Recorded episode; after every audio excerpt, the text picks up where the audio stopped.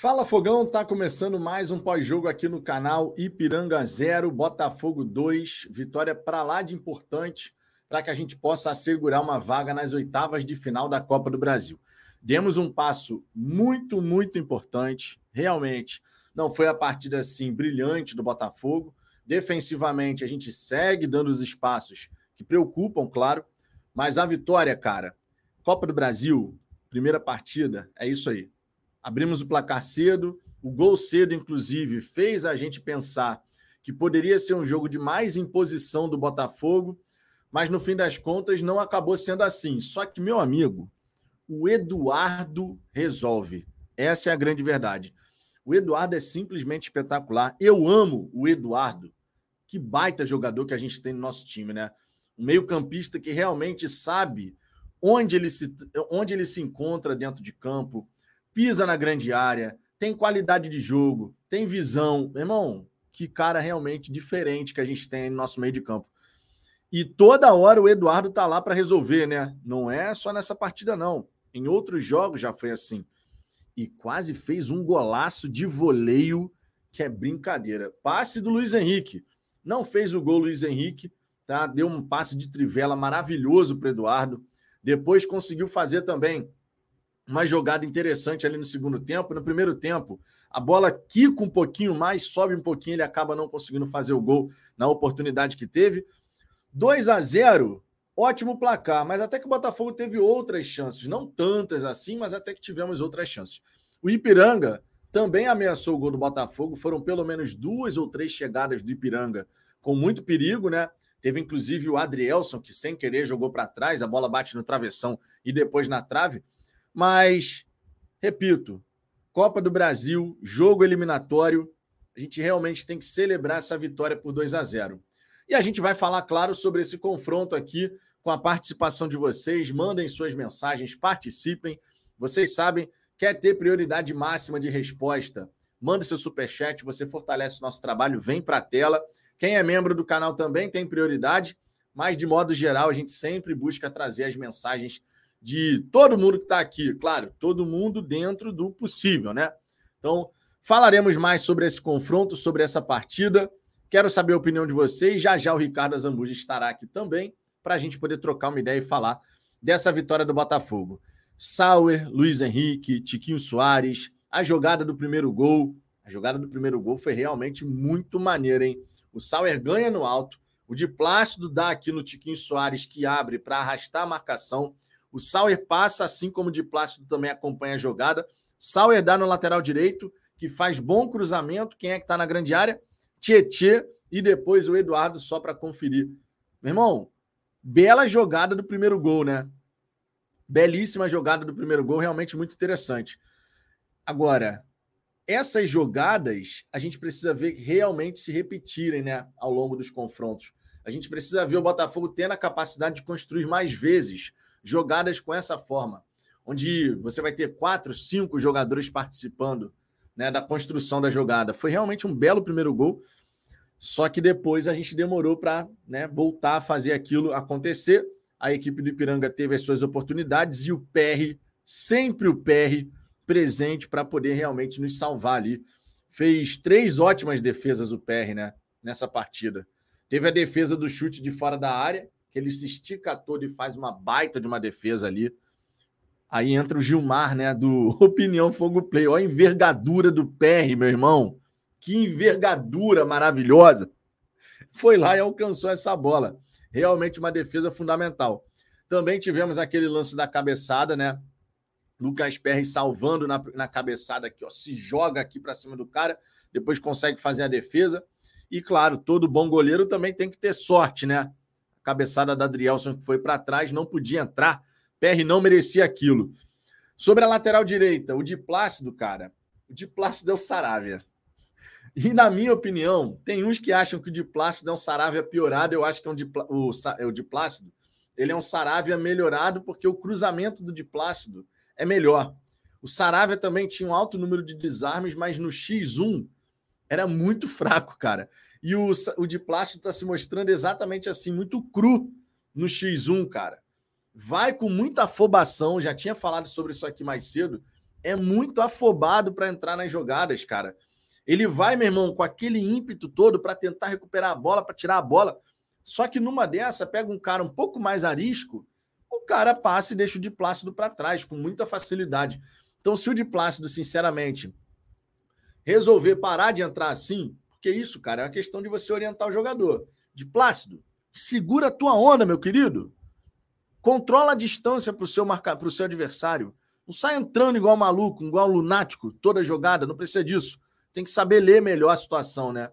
Tem jogada que pede você dar um carrinho, tem jogada que pede você parar em frente ao cara para ver o que o cara vai fazer. Então, essa parte do Diplácido realmente chama a atenção negativamente, né? Porque a gente vê ali na nossa lateral direita novamente uma porta de entrada no nosso sistema defensivo, né? Foi assim no ano passado e a gente continua olhando para a lateral direita tendo essa impressão. Agora, lá na frente, o de Plácido ele chega bem no ataque, tá?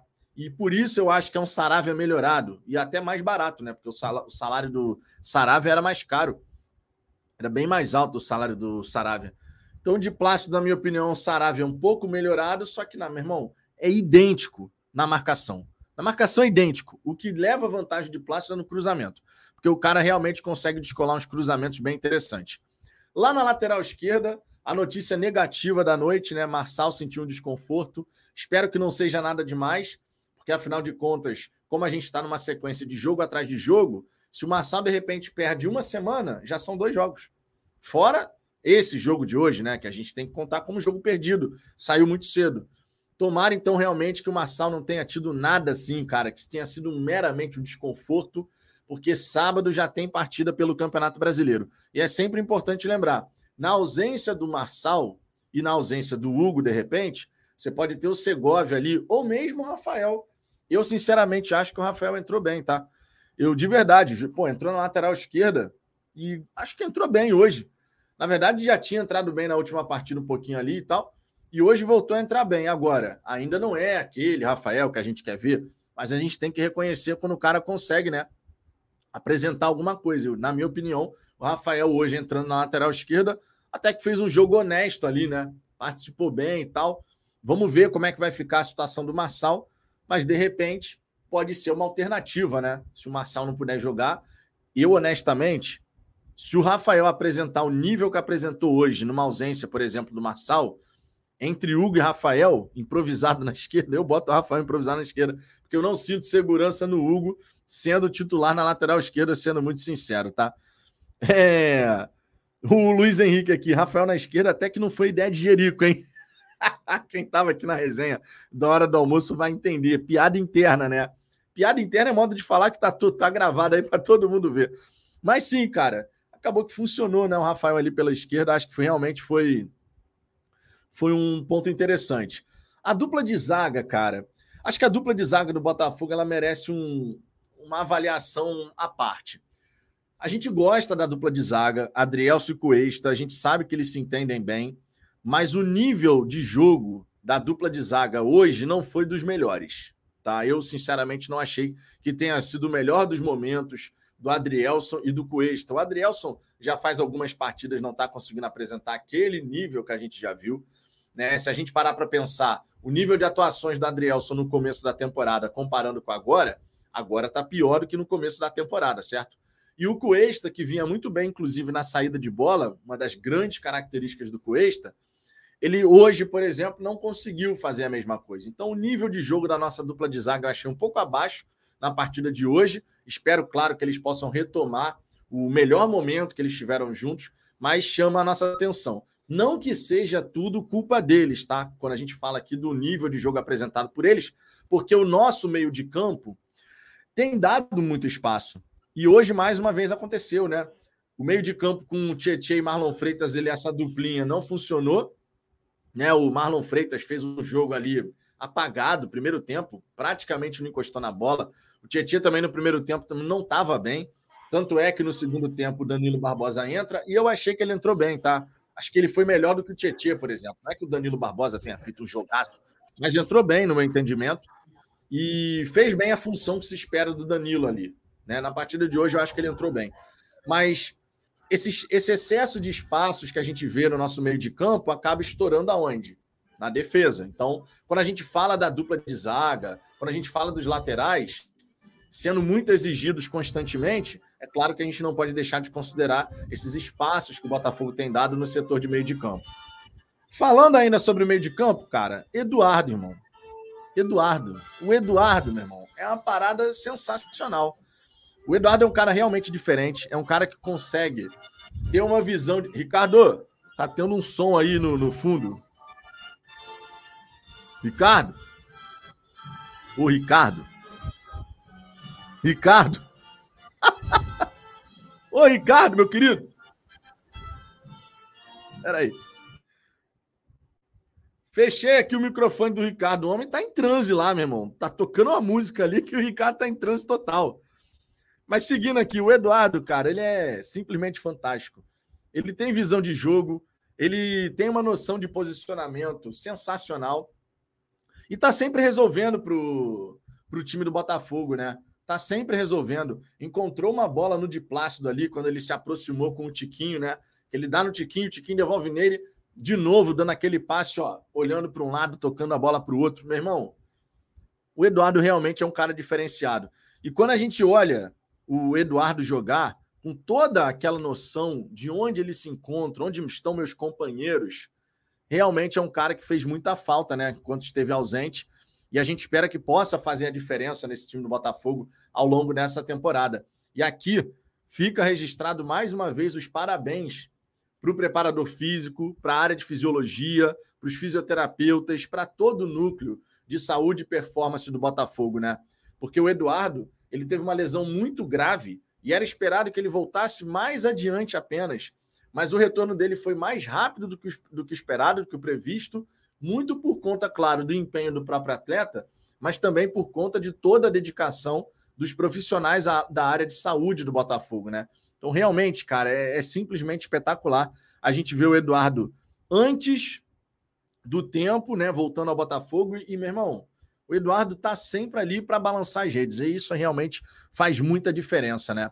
Na ponta direita, o Sauer mais uma vez foi bem. Gostei da participação do Gustavo Sauer, sendo muito sincero. Tentou, arriscou jogadas. A única observação que eu faço em relação ao Sauer é que nessa ânsia de tentar acertar, até inclusive na hora da marcação, ele acaba se afobando um pouco e aí faz algumas faltas meio desnecessárias. Teve uma falta perto da nossa grande área que o Sauer acabou cometendo que não precisava. Se ele tivesse pressionado o cara, mas não dado a entrada, de repente o cara tinha se enrolado e a gente tinha conseguido evitar uma falta perto da nossa grande área, né? Sempre que você puder evitar de fazer falta perto da grande área é importante. Agora, com a bola no pé, o Sauer participou do primeiro gol e o Sauer deu aquela enfiada de bola açucarada para o Luiz Henrique, meu irmão. Que bolão do Sauer, né? E eu tô gostando muito de ver da liberdade do Sauer. O Sauer não tá ficando preso na, na ponta direita. Ele sai da ponta direita, aparece pelo corredor interno, foi lá para o outro lado, inclusive hoje.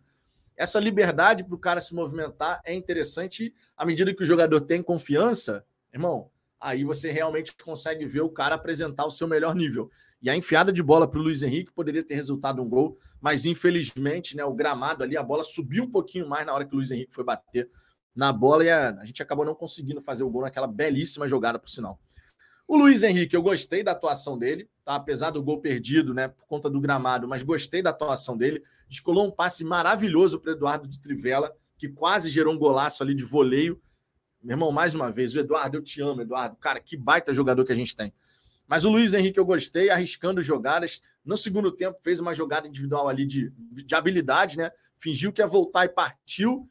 Infelizmente não conseguiu é, gerar um gol, uma situação de gol ali diretamente, mas gostei de novo. Acho que tem que continuar tendo sequência. Gostei do fato do Luiz Castro, inclusive, ter deixado o Luiz Henrique jogar, né? Mantém o cara em campo, deixa o cara ganhar confiança. Isso realmente é importante. E sobre Tiquinho Soares, cara, sobre Tiquinho Soares, a construção do Tiquinho na, no primeiro gol do Botafogo foi maravilhosa. O Tiquinho, quando faz aquele arrasto da marcação para o lado, ele abre o espaço. E a gente viu esse espaço ser explorado. O Tiquinho ele arrasta a marcação, a jogada se desenrola e quem aparece na posição do Tiquinho? Justamente o Eduardo. E a gente já tinha falado aqui no canal que o retorno do Eduardo ao time do Botafogo, como ele tem essa característica de pisar na grande área do adversário, poderia ser justamente o momento que a gente veria esse espaço que o Tiquinho deixa quando sai da referência ser explorado por alguém. O Eduardo fez muito bem isso, né? Mais uma vez, inclusive. Então, realmente é um cara. O Tiquinho Soares é um, um centroavante que não é o goleador máximo, mas ele é um cara muito importante na construção. Eventualmente, a gente não vai gostar de ver o Tiquinho se afastar tanto da grande área, né? Hoje, por diversas vezes, inclusive, aconteceu, mas a gente percebeu que realmente é importante o Tiquinho Soares participar dessa construção. Se conseguir equilibrar um pouquinho mais a questão de participar da construção, mas estar disponível dentro da grande área para também balançar as redes, se conseguir encontrar esse equilíbrio, realmente fica espetacular, né? Realmente fica espetacular. Capítulo à parte. O nosso Cagre, como diria Ricardo Zambuja no nosso grupo, mistura de cacre com de cacre com de, de craque, até misturei aqui, meu irmão. Mistura de craque com bagre. O Júnior Santos entrou bem nessa partida, teve a chance de fazer um gol. E o que me chamou a atenção de verdade. Eu falei que ele ia ser útil. Eu avisei. Não, foi o lance. O que me chamou a atenção foi o lance de quando ele recebe aquela bola dentro da grande área para fazer o terceiro gol. E ali realmente eu não entendi nada. Porque ele recebeu na perna direita, ele é destro, poderia ter batido de primeira, poderia estar ajeitado para frente para já finalizar cruzado. Ele resolve é trazer para a perna ruim. Cara. É isso, cara. É o Júnior Santos na essência, né? É o Júnior é, Santos na é, essência, mas entrou bem. É porque o, o Júnior Santos, ele é tipo. Ele é um fio desencapado, sacou? Então, você faz assim, acontece alguma coisa. Pode ser bom ou ruim. Que... Exato, mas você fez assim, deu, deu o choquinho, aí depois do choque você vai ver se foi bom ou ruim. Esse é o Júnior Santos, cara. É isso aí, pô. Mas útil. ele entrou, ele entrou bem hoje. O Júnior Santos entrou bem, teve a chance de fazer o gol. Não conseguiu fazer aquele gol por uma escolha errada, né? Porque quando ele traz para a esquerda, que é a perna ruim, ele acaba tendo uma decisão errada ali. E participou também do gol do Eduardo, né? Porque, na minha opinião, foi sem querer aquela bola chegar no Eduardo. Ele tenta fazer uma outra parada, mas a bola chega no Eduardo. É porque ele é incompreendido, por isso que você não, não sabe se foi ou não, entendeu? Enfim, vencemos 2 a 0, tá? Dei aqui minha visão sobre todos os atletas que eu acho mais importante a gente destacar nesse momento. É, vencemos 2 a 0, realmente uma vitória para a gente poder ter tranquilidade e principalmente, tá? Ter confiança para a partida de sábado. São Paulo empatou por 0 a 0 contra o Ituano, não jogando absolutamente nada, deu quase 60 cruzamentos na grande área do Ituano. E o Botafogo, mais uma vez, consegue um resultado então a gente vai para a estreia do Campeonato Brasileiro confiante de que podemos vencer depois de tantos e tantos anos sem uma vitória na estreia do Campeonato Brasileiro, né? Que assim seja, inclusive. É. Vou passar a palavra agora para Ricardo Zambuja fazer as considerações iniciais dele. Já vou marcando um monte de mensagem aqui, tá? Justamente para quando a gente poder passar aqui na galera do chat, já começar a pegar várias opiniões de vocês aqui a respeito da partida de hoje. Fechou? Ricardo, contigo. Fechou. Bom, primeiro mandar um boa noite para todo mundo. Hoje, de fato, é uma boa noite. É, mandar um beijo para o Gustavo, que está aqui, Gustavo Chagas. Porra, sou fãzaço. Já falei com o Bento hoje também. Então, tô falando com quase todo mundo do Glorioso Connect hoje. É... Cara, vocês vão me bater, mas eu, eu vou ter que falar isso. É o time não vem bem do ponto de vista de performance, isso é verdade. Se bem que tá dando uma leve melhorada, né, é, ultimamente. Tem vários defeitos. A gente perdeu muito da nossa solidez definitiva. No ataque tem coisas para ajustar. É, enfim, tem muito trabalho para fazer, tá? Muita coisa. Mas eu, eu nunca torci tanto para um treinador dar certo como eu torço pelo, pelo Luiz Castro. De verdade. É, é, é uma pena que ele não tenha conseguido ainda, e não ele vai conseguir, espero que consiga, mas transpor aquilo que está na cabeça dele, a forma como ele pensa, para dentro do, do campo, sabe? Porra, a entrevista que ele deu, não lembro, não sei quando foi, mas foi repetida hoje no Fogão Net. Cara, é, é de você assistir e, e falar, ainda bem que esse cara tá no Botafogo, sabe? Ainda bem que a gente tem eh, alguém com esse tipo de pensamento. Eu sempre quis alguém com esse pensamento no Botafogo. Só que ele está tendo um problema gigante para colocar isso em prática. A teoria está toda ali, cara. Tá, tá, tá lindo. A teoria é maravilhosa. Você pega e encaderna e, e, e coloca na estante, sabe? O problema é que você, não está conseguindo ler o livro. Ele está ali, está pronto, mas você não está ele, ele não tá conseguindo, sabe? E isso me agonia em algum nível, porque eu estou vendo que ele pode acabar sendo demitido e, e fica claro que essa é uma, uma possibilidade, mas ao mesmo tempo eu falo, cara, é difícil achar alguém que pense desse jeito que tem uma teoria tão boa, sabe? E eu torço muito para ele dar certo. Com todas as críticas que eu já fiz aqui, é, não estou dizendo que o time está jogando maravilhosamente bem, que o time está sendo é, um primor, não estou falando nada disso antes que comecem a dizer. Mas é, é, uma coisa genuína, assim, sabe? Eu quero muito que dê certo. Mas muito que dê certo. E com ele, e com o Castro. Porque, cara, é, é isso. Assim, é, eu sempre quis um profissional com essa parte teórica tão forte, tão fundamentada quanto ele tem. Agora, tem que colocar isso para a prática.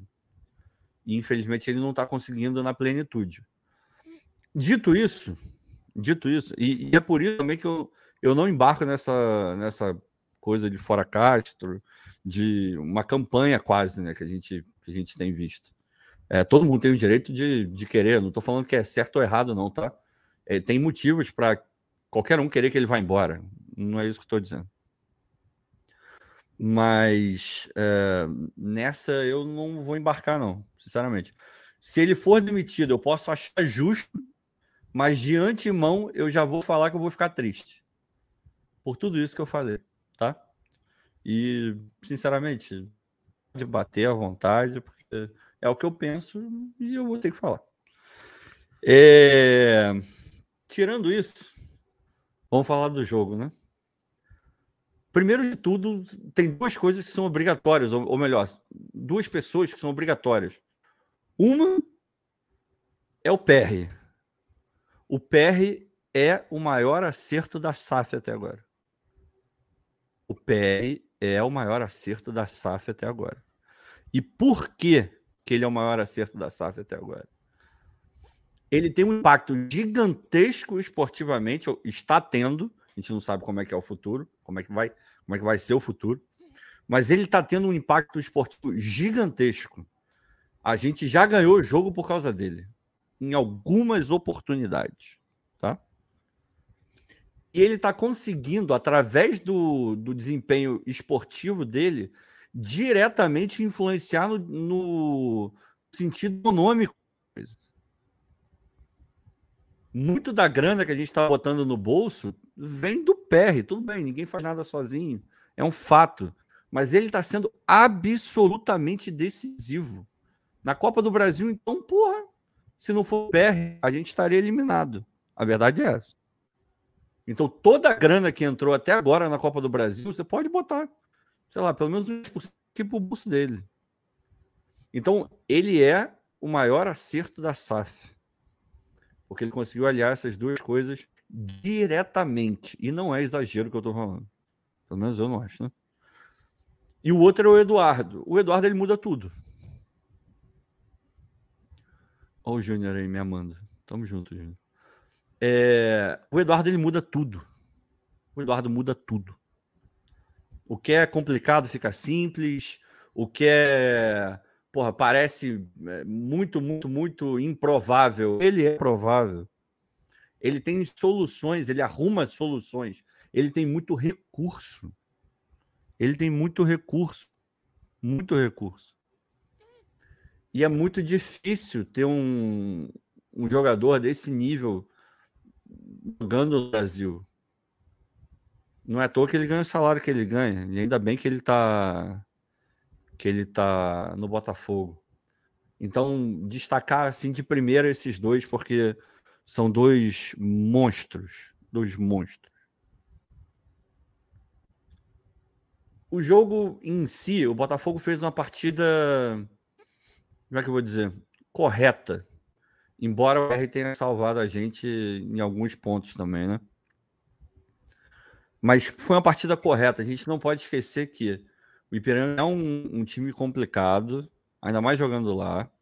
O gramado dava para ver que era não era um era um pasto bonito, porque a bola quicava mais do que qualquer outra coisa, devia ser um, um, um campo muito duro para jogar, e isso dificulta absurdamente ainda mais um time que é, que é mais técnico, que era o caso do Botafogo, comparado com o Ipiranga. Mas mesmo assim, a gente criou algumas jogadas bem interessantes. Então foi um jogo correto do Botafogo. Não brilhante, não foi maravilhoso, mas foi um jogo correto. A gente viu algumas outras boas atuações. O Luiz Henrique foi muito bem hoje.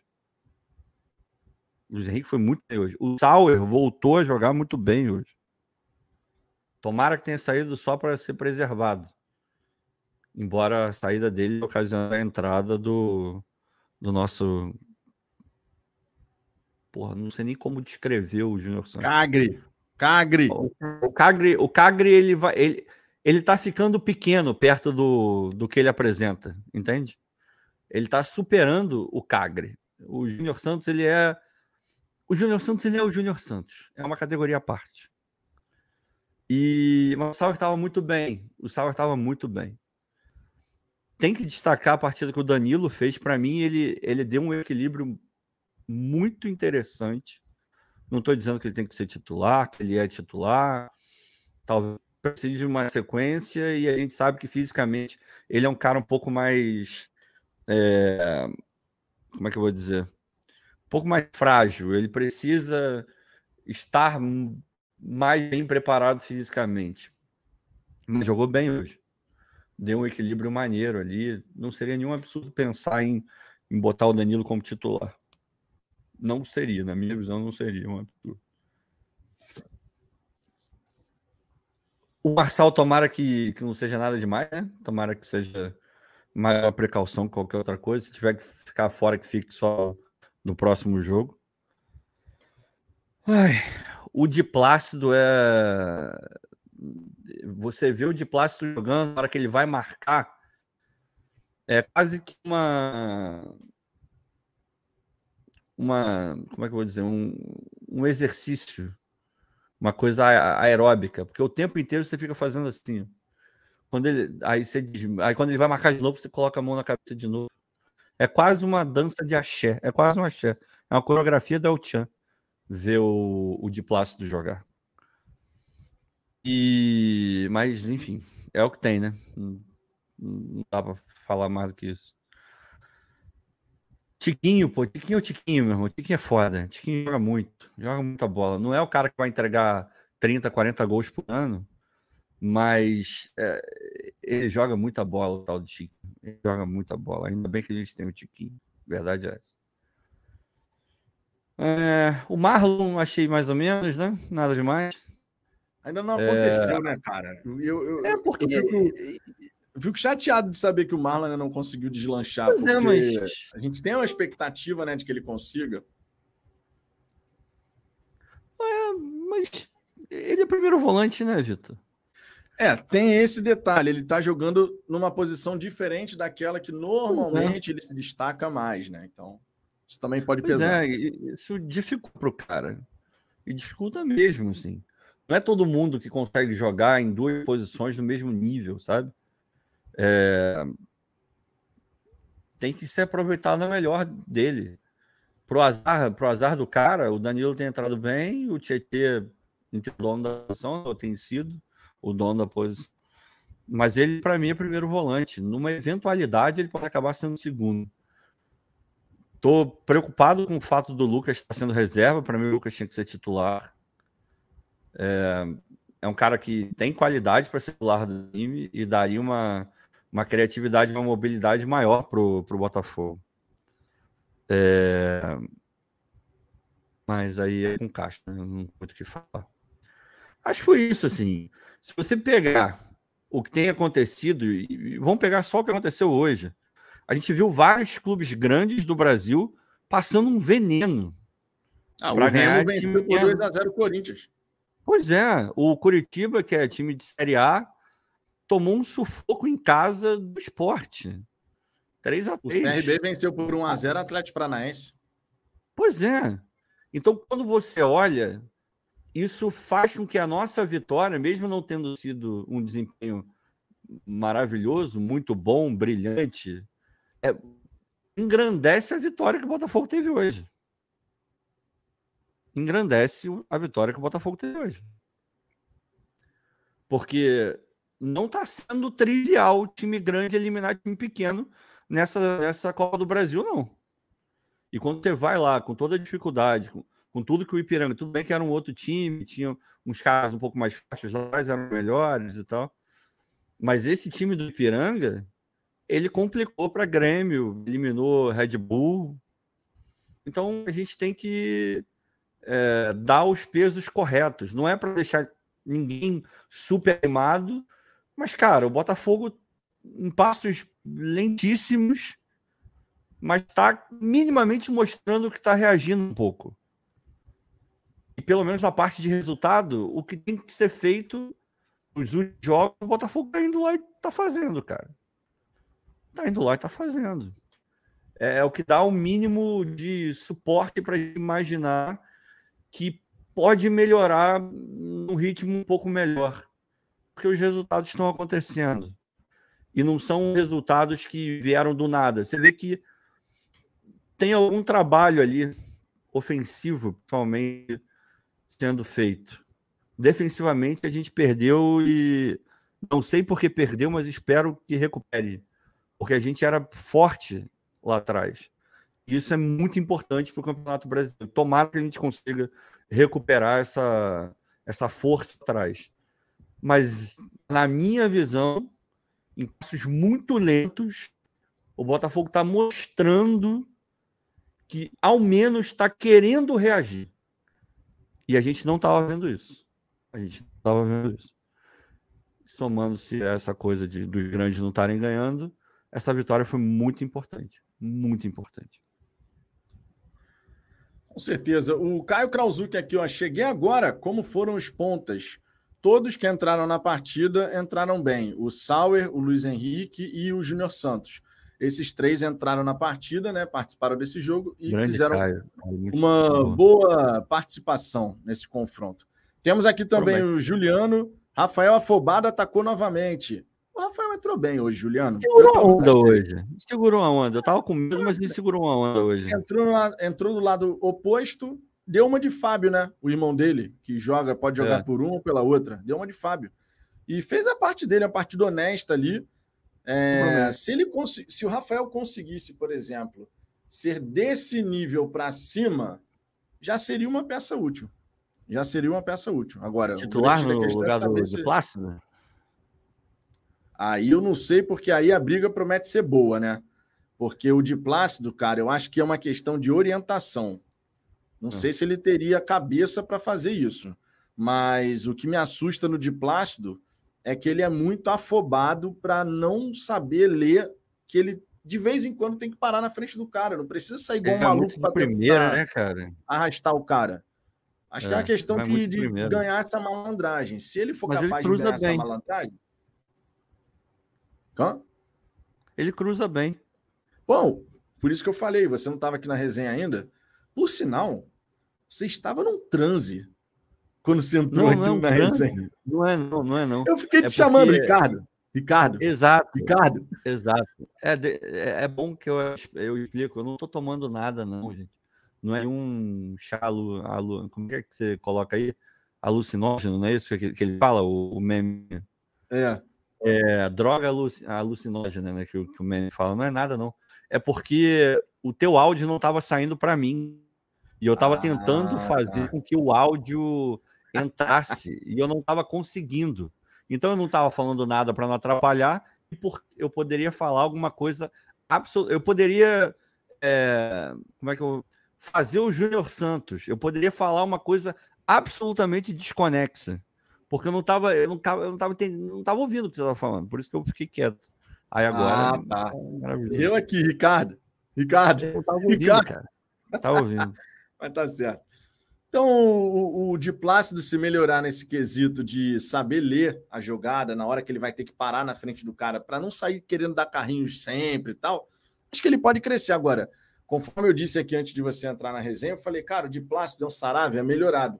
O, o Saravia cruzava mal pra caramba, o uhum. de Plácido consegue descolar bons cruzamentos, só que lá atrás os dois são iguais. O X1 dos dois é, uma de, é de uma inocência inacreditável. Então, assim, é realmente para tentar melhorar o cara, orientando, né? De Plácido. Tenha calma, tranquilidade, é. não chega igual maluco em toda jogada. Você vai conseguir jogar. O... Tem uma diferença, Arthur... acho. Ah, pode falar. Não, tem uma diferença entre o de plástico e o Sará. Os dois no X1 são ruins. Ou se mostraram ruins. Mas eu acho que o Saravia é meio que um caso de. E o de ácido, você acha que você consegue minimamente tentar, pelo menos, corrigir. Eu acho que é corrigível. Porque é só ele segurar um pouco a onda. O Saravia não. Ele segurando ou não segurando a onda, era muito fácil passar por ele. O de plástico eu acho que tem um, um quê de, pô, dá para dá para tentar melhorar, sabe? O Saravia para mim era um caso perdido, perdido. É, vamos ver como é que vai ser a escolha do Castro né, em relação à titularidade da, da lateral direita. O Arthur Eduardo tem o estilo de jogo do Raí, ex-São Paulo, concorda? Eu não me lembro claramente do Raí jogando, não vou falar que lembro, não. porque eu não, não consigo não. lembrar assim muito claramente. É. É, mas a vaga lembrança que eu tenho do Raí me aponta nessa direção. A vaga lembrança que eu tenho do Raí. Não é uma coisa assim 10, que né? seja. É, o Raí era o camisa 10, né? Enfim, mas eu não lembro claramente do, do Raí jogando. Também não. A é, vaga lembrança que eu tenho me aponta nessa direção que você está falando, mas é. só alguém que acompanhou efetivamente a carreira do Raí para falar com mais propriedade. É, deixa eu ver aqui, ó. Outras mensagens. Já marquei algumas aqui. O Cleiton renovando como membro aqui do canal. Beijo do Beijoca para você, Cleiton. O Cleiton é meu amigo da época de escola, meu irmão. O Wallace Correia aqui também renovando como membro do canal. Obrigado. Deixa eu ver aqui, temos mais. Ó. O Vinícius mandando não contrataram reserva para o Massal sob a alegação que o Segovia faria também a lateral esquerda, mas sempre que é necessário entram outras opções. Precisa contratar. Sobre a lateral esquerda, a gente já tinha falado aqui que havia necessidade sim de você reforçar efetivamente esse setor com um especialista da posição. O Botafogo decidiu não fazer dessa maneira, acreditando que o Hugo pode ser uma peça útil e que o Segovia eventualmente possa atuar por ali. Hoje, contudo, o Castro, que tinha o Segovia no banco, decidiu colocar o Rafael lateral direito improvisado pelo lado esquerdo. Aí já coloca até aquela pulguinha atrás da orelha. Será que o Castro realmente considera utilizar o Segovia fazendo esse lado esquerdo? A gente sabe que ele pode fazer, mas entre poder e o treinador efetivamente decidir que ele faça, aí existe uma grande é. distância. Tem o, o, o Matheus, grande Matheus lá do Fogo Stat, ele botou que talvez ele não esteja sendo utilizado na esquerda, porque quando ele fez essa, essa função lá no Del Valle, era um sistema diferente. Era um sistema com três, era uma coisa um pouco mais é, protegida, então ele ficou um pouco mais tranquilo para jogar. Essa foi a explicação, a possível explicação que o Matheus deu. Então, enfim, é, eu, eu não acompanhava a carreira do Segovia, então eu vou acreditar no Matheus, obviamente. Talvez seja por isso, mas já está mais do que na cara que ele não considera, porque se ele considerasse o Segovia uma opção realmente viável para a esquerda, ele teria colocado o Segovia para jogar de lateral em algum jogo do Campeonato Carioca. Principalmente naquele começo, ele estava revezando o time principal com o time reserva. E ele nunca fez isso. Ele nunca fez isso. Então, não creio que ele considere realmente. Só numa eventualidade, um negócio assim, de outro mundo, talvez ele entre. Mas, de maneira geral, creio que ele não veja o Segovia como uma opção é, real para a lateral esquerda, não. É, acredito que seja, seja exatamente isso que vai acontecer mesmo. O Juliano, oscilação de futebol e regatas, placar moral 6 a 2 e as oportunidades perdidas são muitas. É. O Botafogo segue de fato oscilando em nível de desempenho. O que mais me preocupa nesse momento, muito sinceramente, Antigamente era o ataque. Porque o é. ataque tinha uma dificuldade para construir. Dessa vez é a defesa. Então a gente trocou, a, a balança pendeu agora para o outro lado. A gente precisa encontrar esse equilíbrio, cara, porque o time do Botafogo estava com uma defesa no começo da temporada bem ajustada, fazendo a pressão pós-perda bem, impedindo que os adversários tivessem várias oportunidades contra a nossa meta. Só que, de repente, a chave desligou e o Botafogo simplesmente passou a conceder muito espaço. E isso realmente tem sido uma dor de cabeça, porque a gente tem enfrentado equipes de Série C, de Série D, sem divisão. Mas agora, agora a gente vai ter confrontos efetivamente contra times da primeira divisão, que jogam a mesma divisão que a gente. Então, se você ficar dando espaço para jogadores de nível técnico superior, a tendência é que você tenha mais dor de cabeça. Porque jogadores de nível técnico superior não costumam desperdiçar certas oportunidades que, de repente, um atleta vai desperdiçar. É claro que a gente tem que elogiar, por exemplo, a defesa que o PR fez, que ele se joga aqui na cabeçada do cara. Mas a gente também tem que pensar: será que um outro centroavante, bom de bola pra caramba, perderia esse gol? Isso é uma pergunta válida, a gente não vai ter a resposta agora. Mas não dá para a gente querer descobrir na prática, né? A gente espera que os caras não tenham essa chance. Não pode um cara dentro da nossa grande área, praticamente ali na pequena área, cabeceando diante do nosso goleiro. Isso realmente é uma falha de posicionamento, precisa ser corrigida. Assim como, por exemplo, a finalização de fora da área que o PR defendeu. O cara chegar, a gente dá um mole ali, e o cara chegar com tranquilidade para finalizar daquele jeito, o PR, ele é maravilhoso, tá realmente fazendo defesas sensacionais. Quanto menos ele trabalhar com tudo, melhor. Eu adoro saber que o PR é um baita de um goleiro que está pegando muito, mas eu não quero ver o PR toda hora tendo que ser obrigado a fazer várias defesas sensacionais, porque isso é sinal de que a gente está dando os espaços para que os nossos adversários possam chegar e agredir a nossa meta, né? Então, precisamos realmente corrigir essa oscilação. É, é, é buscar o equilíbrio, né, Ricardo? Não dá para a gente uma hora estar tá bem na defesa, mal no ataque. Agora está bem no ataque, mal na defesa. A gente tem que realmente conseguir equilibrar a equipe, porque dessa maneira dá para a gente pensar em chegar longe, por exemplo, na Copa do Brasil e também na Copa Sul-Americana, duas competições aí que é. Botafogo olha com. O Botafoguense, a Sul-Americana mais, mas competição que tem mata-mata no fim das contas, a gente sempre pensa, pô, um time bem ajustado. Não, é, e, e tem uma coisa que. Vamos lembrar lá de trás, quando o Castro era uma possibilidade, estava todo mundo querendo entender quem era o Castro, porque ninguém conhecia a cidade. Uma das características que acabou sendo levantada lá atrás era de que os times do Castro eram muito é, impetuosos no ataque, faziam gols, vários gols, mas eram um pouco mais frágeis na defesa. Isso foi falado. Eu lembro de ter visto análises lá da Future e é o que a gente está vendo agora. O time é. Não vou dizer que é uma, uma peneira atrás, deu uma mirada sendo, mas agora não é tanto. Mas está muito desequilibrado, sem dúvida nenhuma, está muito desequilibrado. Talvez abra essa brecha para o Danilo virar titular, porque ele dá um equilíbrio um pouco maior. Ele não é aquele super cão de guarda que só destrói, ele consegue proteger, consegue minimamente sair com a bola um pouco também. Mas ele tem dado um equilíbrio ali interessante. Eu acho que o Castro vai, vai começar a olhar para isso, porque é óbvio que ele está vendo que o time dele está tá desbalanceado, está criando muita coisa no ataque, e agora deve criar mais com, com a chegada do Júnior Santos.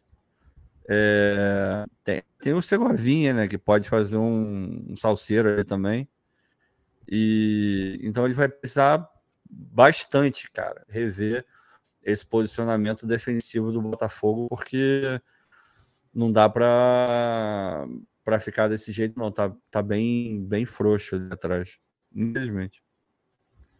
É, e de repente, né, uma alternativa pode ser realmente você colocar é, o Danilo, né? Porque o Danilo, em tese, ele é o 5 tradicional, e quem uhum. sabe pode ser o cara que vai dar um certo equilíbrio ali no time do Botafogo. Uhum. E sempre muito importante lembrar, né, gente? O, tem gente que não gosta muito do Danilo e tal, mas o Danilo ele não joga consequência de partidas já faz uns dois anos, cara. Porque ele teve lesão, porque ele teve o um problema lá que infelizmente perdeu o filho, não lembro, não lembro agora se era filho ou filha, mas ele perdeu né, um filho e tal. E, meu irmão, isso mexe com a cabeça de qualquer um, pô. Então, o cara, ele tá muito tempo sem ser o Danilo, por exemplo, que foi importante para o Palmeiras naquela Libertadores de 2020, que o Abel Ferreira lamentou profundamente a sua saída. O Abel Ferreira, que é o treinador mais vitorioso do futebol brasileiro nesses últimos anos, ele lamentou profundamente a saída do Danilo, ou seja, ele enxergava características no Danilo que eram importantes para a equipe dele. Então, esse Danilo, ele não desaprendeu a jogar bola, só que ele não tem sequência há muito tempo. O que, que pode acontecer com o futebol do Danilo se ele realmente tiver essa chance de jogar, conforme a gente está pedindo aqui para o Sauer, para o Luiz Henrique, se ele tiver a chance de jogar 4, 5, 6, 7 jogos direto, o que, que pode acontecer? De repente a gente pode ganhar um jogador importantíssimo na temporada. E ó, isso não quer dizer que a gente desgosta do Tietchan, não, tá? Isso não, não quer dizer. O Tietchan vem fazendo uma regularidade, veio fazendo uma regularidade de, de atuações interessantíssimas, meu irmão. Só que, eventualmente, pode acontecer do cara dar uma oscilada, que é o que está acontecendo agora. O time do Botafogo defensivamente deu uma desbalanceada e o Tietchan ele também veio num viés de baixa. De repente, pode ser a hora de você falar: olha, vou botar o Tietchan um pouco no banco, vou dar a chance para um outro. Pode acontecer. Então, é interessante a gente ter essas alternativas e a, a oportunidade de potencializá-las, né?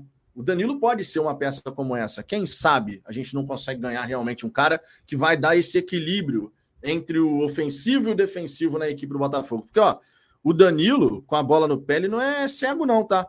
O Danilo com a bola no pé, ele sabe jogar. Teve uma jogada no, no segundo tempo, quando ele entra, que o cara tá pressionando ele aqui perto da nossa grande área, na linha lateral. O Danilo faz aqui, ó, protege a bola, faz o giro, sai jogando com a maior tranquilidade. Isso não é coisa de quem não sabe jogar com a bola no pé. Agora, a caixa de ferramentas está sempre por perto, né, para garantir se, se necessário for utilizá-la, assim será. Tem dessas coisas também. Paulo Tadeu. Vitor, o que houve com o Massal Vaterugo sábado? Bom, Massal sentiu um desconforto, né? Foi o que foi transmitido lá na, durante a partida, foi falado isso, ah, um leve desconforto e tal. De repente, para não piorar nenhuma situação, saiu. Se esse foi o caso, menos mal. O meu receio em relação ao Marçal é o seguinte: nesse momento que a gente se encontra, qualquer período de baixa, uma semana que seja, já são dois jogos que você perde, porque a gente está num jogo atrás do outro. E eu acho que a gente não pode ficar contando com o Hugo para ser titular da lateral esquerda. Numa eventualidade o Hugo entrar, é uma coisa. Agora, agora o Hugo é titular da lateral esquerda. A gente enfraquece aquele nosso lado. E aí a gente teria duas preocupações, porque hoje a gente tem uma, que infelizmente continua, né? Ano passado foi a mesma coisa, a lateral direita era uma dor de cabeça do cacete que a gente tinha e a gente não conseguiu até esse momento resolver essa questão. Mas a lateral esquerda, a gente não tinha essa preocupação. Mas tomara realmente que tenha sido só um desconforto, né, Paulo? Porque se for um desconforto, menos mal, de repente ele pode perder um jogo, mas já no meio da próxima semana estaria disponível, de repente. Quem sabe você fazendo lá precaução com a fisioterapia e tal, o Marçal até joga sábado tranquilo, numa boa. Que o jogador experiente tem dessa, né, Ricardo? O jogador, quando é experiente, ele sente, meu irmão, hum, se eu forçar aqui, vai estourar. Aí você dá uma segurada ali, sai durante a partida, isso pode evitar justamente que você tenha uma lesão e que fique muito tempo afastado. E o Marçal já é um cara experimentado, já é um cara rodado. Logicamente, ele consegue ter essa percepção. Tomara que tenha sido apenas isso, né? Não, tomara, sem dúvida nenhuma. Ele é um cara muito importante e o substituto dele não está no mesmo nível. Então, quero muito que ele se recupere. E caso tenha que perder o próximo jogo, paciência, porque o interessante é não, não tornar algo ruim ainda pior, né? Então, tomara que, que ele se cuide direitinho e se puder jogar, ótimo. Precisamente. O Caio Krauzuk aqui, ó, fico feliz pelo Sauer, merece muito essa volta por cima. Merece mesmo diante de todo o cenário da lesão, reincidência, a dupla infecção, a gente pensava que era só uma, né? Mas o Sauer falou que foram duas infecções na articulação. E, cara, realmente, agora ele está podendo jogar. E eu repito aqui o que a gente já disse: dá sequência, deixa o cara jogar. Já foram dois jogos seguidos como titular, bota o terceiro, bota o quarto. E deixa realmente o cara ganhar essa confiança. O próprio Sauer falou esses dias sobre isso, né? uma coisa está interligada à outra. Você vai jogando, vai ganhando confiança e você vai se sentindo cada vez melhor. A mesma coisa vale para o Luiz Henrique. O Luiz Henrique hoje fez uma boa partida. Merecia o gol. Infelizmente, o gramado ali, quando a bola quica e sobe um pouquinho mais, ele acaba pegando todo torto na bola. Mas, pô, fez a leitura da jogada perfeita, irmão. Atacou o espaço na hora certa. Tudo isso a gente tem que saber enaltecer, tá? Porque muitas vezes a gente acaba associando uma boa partida do cara se ele fez o gol, se ele deu assistência, especialmente os caras que são atacantes, né? Mas no caso do Luiz Henrique, esse lance em que ele chega na cara do goleiro, a bola quica no buraco ali, sobe um pouquinho mais. Repara como o Luiz Henrique ataca o espaço. Repara como ele enxerga a jogada que está se desenrolando e faz o facão para entrar ali em velocidade. Claro, e não está mais tão pesado, né? Exato, Parece que tá um pouco cara, mais faz ágil, uma diferença, tá meu irmão. Faz uma diferença tremenda. Tá ajudando pra caramba. Deixa eu ver aqui outras mensagens, ó. O Valdemir dos Santos, boa noite, Vitor. Nossa defesa bate cabeça o tempo todo. O meio de campo não marca ninguém. Para completar, o professor Pardal coloca o Rafael na esquerda e tendo o Segovia no banco. Valdemir, eu entendo que você está falando sobre a entrada do Rafael, mas se a gente analisar o jogo do Rafael, foi um jogo honesto, cara. Entrou bem, pelo menos no meu entendimento ali, entrou pela esquerda e entrou bem. Sinceramente, não achei que foi uma ideia de Jerico, não. Meu irmão, tu viu essa na hora do almoço aí, cara? Eu vi, eu vi. Eu vi. Meu irmão, segue o jogo. Marcelo é, Castro, é. boa noite, Vitor. O problema defensivo me parece ser muito mais um problema de posicionamento do que de alguns jogadores em si. Temos que acertar isso o quanto antes. Envolve um lado individual e lado tático coletivo, né? Não dá para simplesmente a gente achar que é só um lado da história que está problemático os jogadores ali, a maneira como a gente está posicionado com os nossos. Especialmente porque assim. E esse é um ponto interessante para a gente comentar, Ricardo, porque quando a gente. A gente elogia pra caramba, claro, o Eduardo, mas é óbvio que não faz nem sentido você ficar exigindo do Eduardo que ele seja um cara que faça um retorno defensivo intenso, que se desgaste pra caramba nessa parte. Então a gente precisa ter justamente o papel dos pontas nessa história de forma muito intensa porque a gente fica com os dois meio-campistas, né, o primeiro e o segundo homem de meio de campo, no jogo de hoje, Tietê e Marlon Freitas. Se a gente não tem um retorno efetivo e rápido, essa recomposição rápida dos pontas, é claro que você acaba tendo muito espaço para trabalhar na frente da área do Botafogo. E o Eduardo, ele não pode ficar se desgastando para ficar fazendo toda hora essa recomposição. O Eduardo parece que é um menino, né? Mas não é mais um menino. O Eduardo já tem 33 anos de idade. E, pô, o cara que tem essa técnica com a bola no pé, tu deixa o cara de gastar a sua principal energia quando a gente estiver realmente construindo. Era tipo o que o Luxemburgo fazia lá em 2003, vocês vão lembrar, com o Alex. O Alex, naquele time do Cruzeiro, meu irmão, ele ocupava o espaço aqui e ali, mas a energia efetiva do Alex era para atacar. E era simplesmente mortal naquele time do Cruzeiro. Então, isso é para ser feito também com o Eduardo, mas daí a gente tem essa necessidade dos pontas fazendo essa recomposição, porque o Botafogo marca no 4-4-2. Então, esses pontas, eles efetivamente têm que fazer esse retorno, porque quando você junta e quando você compacta as duas linhas de quatro, você vai obrigatoriamente diminuir o espaço que a equipe adversária vai ter para trabalhar. Mas quando a recomposição não acontece na velocidade necessária, aí realmente complica. E acaba estourando na linha lá da defesa, né? Porque toda vez que a nossa marcação não encaixa, lá atrás vai estourar porque você vai ter cada vez mais a nossa última linha sendo atacada. Como é que você enxerga essa situação para a gente resolver, Ricardo? Porque o Eduardo, claro, é titular dessa equipe do Botafogo, assim tem que ser, o quanto ele aguentar jogar, mas ao mesmo tempo a gente precisa encontrar esse equilíbrio. A entrada do Danilo pode realmente ser uma solução, mas e pelos flancos? Como é que a gente resolve para realmente compactar mais uma vez esse time do Botafogo? Porque nesse momento, eu vejo assim: o time do Botafogo ele não está nem sendo aquele time que realmente pressiona lá em cima, mas também não vai encostar a bunda lá atrás. Então ele está ali numa zona intermediária, mas as peças não estão muito bem encaixadas, né? O que causa um certo problema. É, cara, para resolver você já, já resolveu. A questão é essa. É, o futebol, jamais do jeito que o Botafogo quer jogar, ele é um jogo que você precisa ter a movimentação muito coordenada. Isso tanto no ataque quanto na, quanto na defesa. Só que, por conta da característica do nosso meio, é um meio que é menos pegador e tal, Você precisa, acima do normal, ocupar os espaços. E você precisa, acima do normal, muito coordenado. O que a gente está vendo é exatamente o que você falou. O Botafogo ele, ele, ele sofre aquela coisa de pô, eu quero ir, mas não sei se, se devo. Não, não, eu acho que vou sim. Aí dá dois passos. Não, não, mas, putz, mas se eu for, vai, vai dar merda.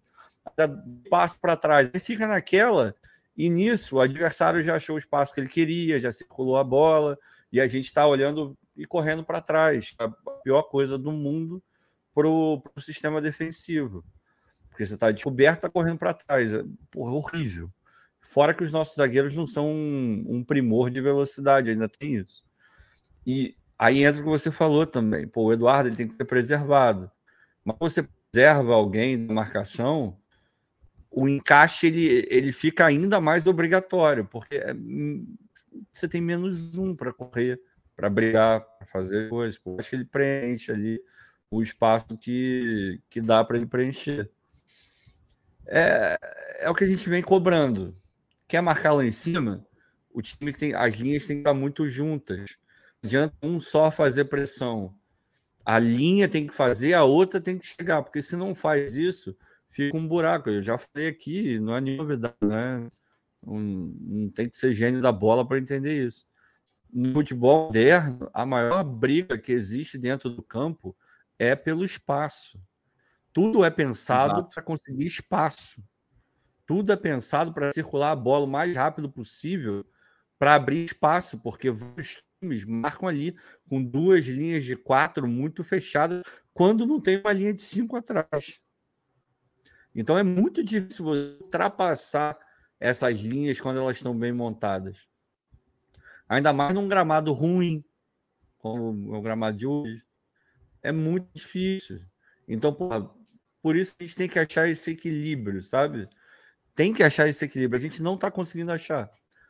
Infelizmente, não está conseguindo achar. Mas volto ao meu ponto inicial.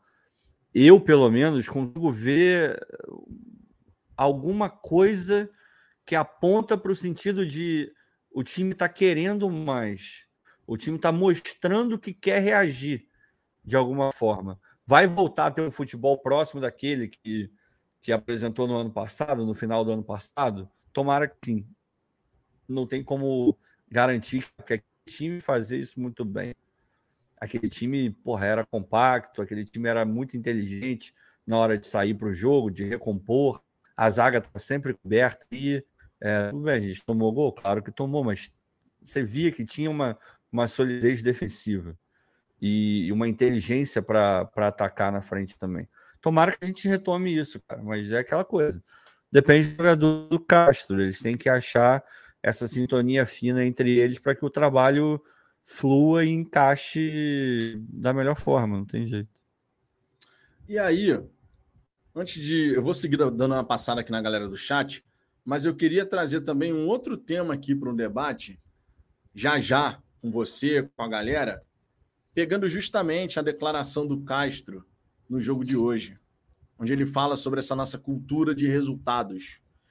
E eu acho interessante a gente trazer esse, essa fala do Castro aqui, porque o Botafogo tem conseguido esses resultados, mas a torcida, claro, ela está querendo ver uma melhor performance, porque os resultados estão acontecendo, mas a performance realmente está aquém. E eu não, eu não lembro se foi exatamente com essas palavras que você falou, numa resenha que a gente fez recentemente juntos, mas você disse algo assim: a gente tem que sentir que aquele resultado está associado àquela performance. É como se a gente não merece, tivesse merecido efetivamente aquilo que aconteceu, porque a performance foi abaixo do que era para ser. E a gente realmente precisa conversar sobre isso, porque normalmente, e esse é até um cenário curioso, normalmente a gente falava assim: se ganha, tá tudo bem para o torcedor de modo geral. E a gente não tem visto isso. Talvez por um certo ranço que se crie pelo Luiz Castro, sim, pode acontecer. Mas via de regra a gente viu o quê? Ah, meu irmão, jogou mal, mas ganhou, tanto faz, vai, sabe? E a gente tem visto que não. Boa parte da torcida tá assim, o desempenho tá uma bosta. O desempenho tá uma bosta. Que era uma coisa que a gente não escutava falar tanto assim ao longo das resenhas. O mais importante era ganhou e é isso aí, tá valendo, vamos comemorar e tá, foi. Então vamos conversar sobre isso já já. Acho que é um tema bem interessante aqui para a gente trocar uma ideia. Rafael Carmo, Lucas Perry estará presente na Copa do Mundo de 2026. Cara, o Lucas Perry continuando assim, evoluindo, jogando pra caramba, ele pode tranquilamente estar no grupo que joga uma Copa do Mundo.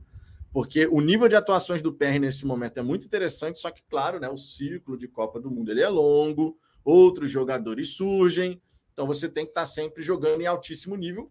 E, obviamente, todo Botafoguense vai torcer para o Perry apresentar esse nível que apresentou até aqui, também diante dos principais desafios da temporada, que é o momento que a gente realmente vai precisar ter o goleiro fazendo mais ainda a diferença.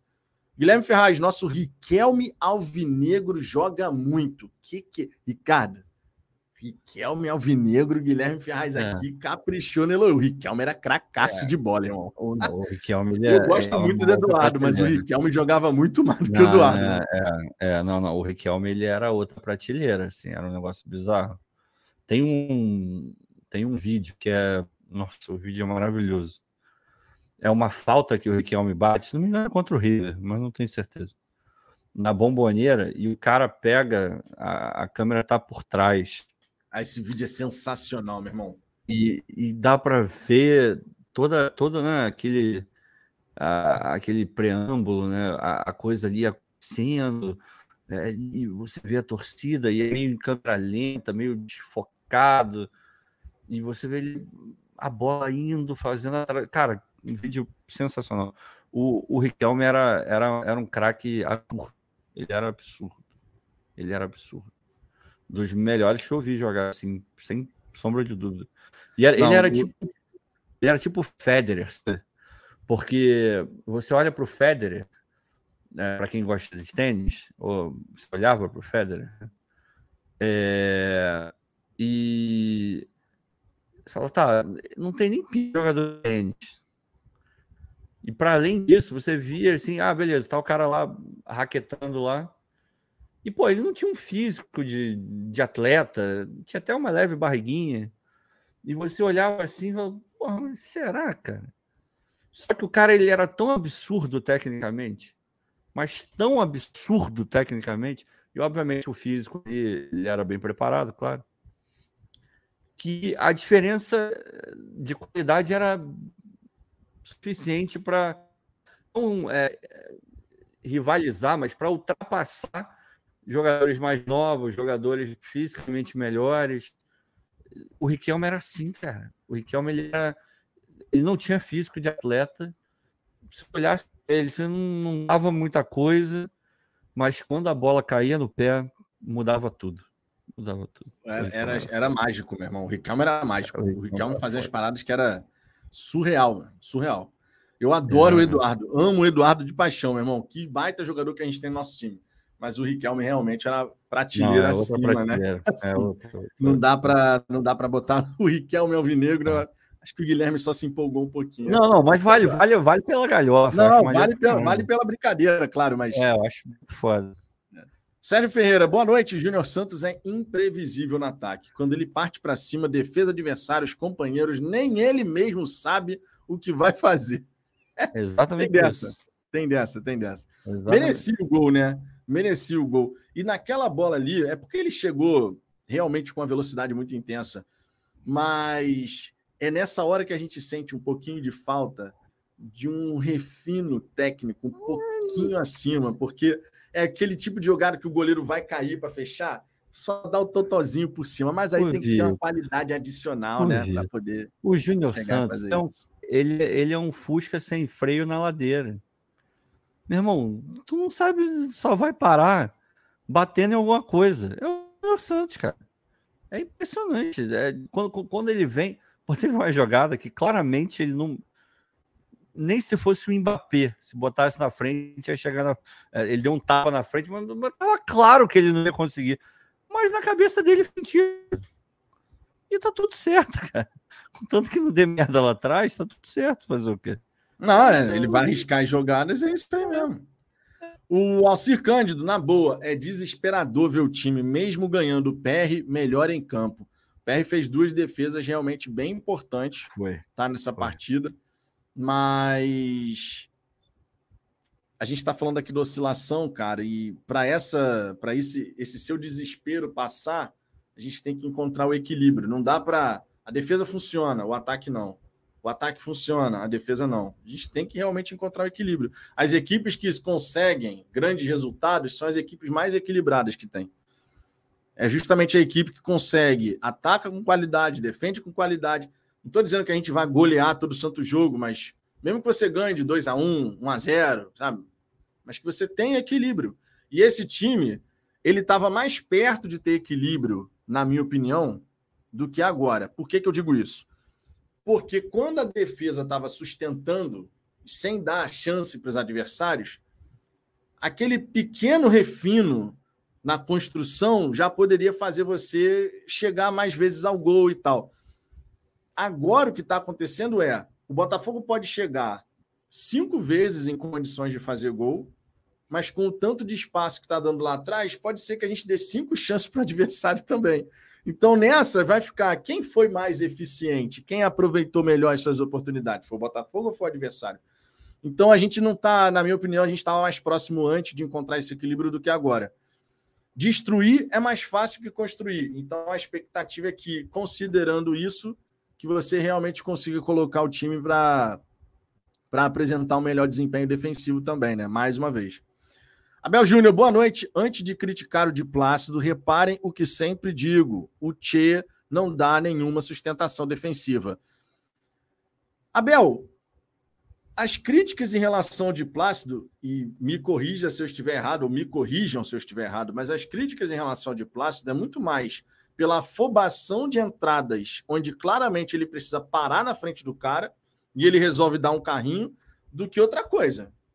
Porque, assim, honestamente, nessa partida, acho que se teve um lance que o de Plácido tomou a bola nas costas, acho que teve um. Mas, assim, não foi que o de Plácido subiu e ficou tudo descoberto, porque quando a gente fala do Tietchan, né, de dar essa sustentação defensiva, é claro, é você ajudar numa eventual dobra, mas você também fazer a cobertura, né? O balanço defensivo ali. O cara subiu, você ó, ocupa o espaço e tal. E honestamente, a gente não, não é que a gente tenha visto isso na partida de hoje, né? Então é, eu vejo muito mais as críticas por conta de uma questão de afobação do atleta, individualmente falando, do que por conta de bola nas costas, coisas assim, porque ele apoia muito, porque ele está no ataque, toda hora está descoberto lá atrás. Eu pelo menos vejo assim, ô, Ricardo. Você enxerga de uma, de uma forma diferente cara, essa questão? O, o de Plácido, ele é, ele é um lateral nota 6. 6,5. Vai ter jogo até que de repente vai conseguir um 7 fazendo um cruzamento maneiro. É ali, cara, ele é, ele é a média. Pode melhorar, tem que melhorar essa parte do, de ficar toda hora indo de primeira. E ainda mais na posição que ele joga, isso é muito perigoso. Se não tiver uma, uma cobertura bem feita e adequada, porra, tu coloca a zaga é, muito exposta. É, mulher do gol, pode, pode acontecer muita coisa ali. Então ele é isso, cara. Se corrigir um pouquinho, ele vai ficar ali uma média aceitável para um lateral de futebol brasileiro. Não é nem absurdo, mas também não é um bagre. Longe, a gente já teve muito pior. Muito pior, inclusive. inclusive, um dos piores estava jogando contra o Palmeiras hoje, cara. O glorioso Kevin. Estava lá na Tombense jogando contra o Palmeiras. Wallace Correia, Tietchan e Marlon Freitas juntos não dá. Muitas vezes eles ocupam o mesmo espaço, fica um. Bom, eu espero. Eu não vi isso acontecer dentro de campo, fica um dentro do outro. Eu não vi isso acontecer dentro de campo, mas o Wallace é. Correia escreveu que fica um dentro do outro. Na verdade, eu entendi o que você Incômodo. quis dizer, tô brincando aqui. Mas, tipo, realmente, o Marlon Freitas, ele é primeiro volante, cara. O Marlon Freitas ele gosta de encostar ali para fazer a saída de bola. Ele tem a capacidade de lançamento, por exemplo, que foi um dos grandes pontos que notabilizaram o Marlon Freitas na equipe do Atlético Goianiense. Foi justamente isso, cara. Ele enxergava o jogo de trás, construindo aqui, né, a partir da defesa, pegando essa bola lá atrás e tal, e com essa capacidade de enxergar esses lançamentos. Ele deu o lançamento para o Gustavo Sauer, por exemplo, construindo aqui de trás. O Marlon Freitas enxerga aquela bola, que foi uma bolaça, meu irmão. Pô, que bolão que o Marlon Freitas meteu para o Gustavo Sauer diante da equipe da Audax. Exatamente nessa característica principal dele. E aí cabe ao treinador, claro, potencializar aquilo que o seu atleta tem de melhor a oferecer. E o Marlon Freitas, ele realmente pode oferecer mais. Aí cabe ao treinador realmente chegar e vou, vou utilizar o Marlon Freitas assim. Ah, dá para jogar Marlon Freitas e Tietchan? De repente você inverte, ué. O Tietchan não foi a carreira inteira segundo volante? Bota o Marlon de primeiro e o Tietchan de segundo. Ou então você vai botar. Ah, o Tietchan não vai jogar. Então vai ser Marlon Freitas, Lucas Fernandes, Eduardo. É uma possibilidade também. Você tem que buscar encontrar esse trio. Parecia que a gente já tinha um trio já meio que definido, né, Ricardo? Só que agora está tudo em aberto, porque o Castro vai, vai fazendo as experiências e está completamente aberto. A única garantia que a gente tem é que o Eduardo é titular. Ah, é, não tem, isso não vai mudar. Não vai mudar. Mas sim, a, expectativa era ter o meio-campo com Tietchan, Lucas e Eduardo. Era o meio-campo mais falado no começo do ano, por exemplo. É, assim, o Marlon, ele é, ele é um bom jogador. Você precisa jogar na posição dele, cara. Se jogar um pouco mais para frente, ele vai entregar isso que ele está entregando aí. Talvez até um pouco melhor, se tiver mais adaptado, com mais tempo, encaixado um pouco melhor. O time encaixado de uma maneira é, mais sólida, normalmente acaba elevando o nível dos jogadores naturalmente. Mas para mim ele é o primeiro volante, cara, onde ele onde ele vai entregar mais, assim. E essa é uma coisa que o Castro precisava trabalhar melhor. Eu vejo que ele, ele olha e fala, cara, eu preciso de alguém com qualidade para fazer essa função e estar tá nessa posição. Se ele não tiver um cara que convence ele 100% em, todos os quesitos que ele precisa para aquela posição, ele tende a olhar e falar, ele tem, ele tem qualidade. Se ele tem qualidade, eu vou testar ele para fazer o que eu quero mas nem sempre a qualidade é suficiente. O, a, o, o mecanismo da posição é diferente, forma de se colocar é diferente, a forma de acelerar, de parar o jogo, de inverter o jogo, de correr, é, de posicionar o corpo, cara, muda muito de uma posição para outra, às vezes. E nem sempre o cara, só pela qualidade, ele vai conseguir render. Eu acho que é uma coisa que o cara precisava uh, abrir um pouco o olho deles, sabe? Talvez na Europa isso seja um pouco mais comum, mas no Brasil eu, eu, eu tendo a acreditar que a, o jogador, ele, mais que ele seja polivalente, ainda assim ele tem um. Ele ainda é um pouco engessado, sabe? Ele não é. Não vai render a mesma coisa. Tem, tem uma certa dificuldade para fazer. E na cabeça do Castro, não. Se o cara tem qualidade, ele consegue fazer. Ele já falou isso, inclusive. Só que na, na época que ele, que ele colocou o, o Borges na esquerda, ele falou: jogador qualidade, vai jogar. Mesmo que seja numa posição diferente, ele aprende. É, o, o, lado do campo, a linha está do lado dele, não sei o que, ele deu explicações lá. Eu concordo muito com ela, não, e ele parece que continua com isso muito forte na cabeça. O Marlon é primeiro volante, é assim que ele, na minha opinião, tem que jogar. Danilo Neves, boa noite, Vitão. Estou aqui no plantão ligado. Vitão, Júnior Santos é um mal necessário para o Botafogo. Ele pode ajudar no decorrer do ano. Sim, ele vai ser útil, cara. O Castro ficou satisfeito com a vinda do Júnior Santos, com esse retorno. Não foi à toa. No ano passado foi o titular dele.